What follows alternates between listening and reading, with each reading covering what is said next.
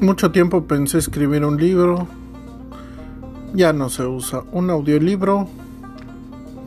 Puede ser, pero siento yo que es más fácil grabar mis memorias, grabar cosas que, como el título que quiero ponerle a mi podcast, me lo hubieran dicho antes, cosas que al llegar a, a mi vida he descubierto y que de haber sabido hubiera sido más provechosa, más interesante, no hubiera cometido tantos errores.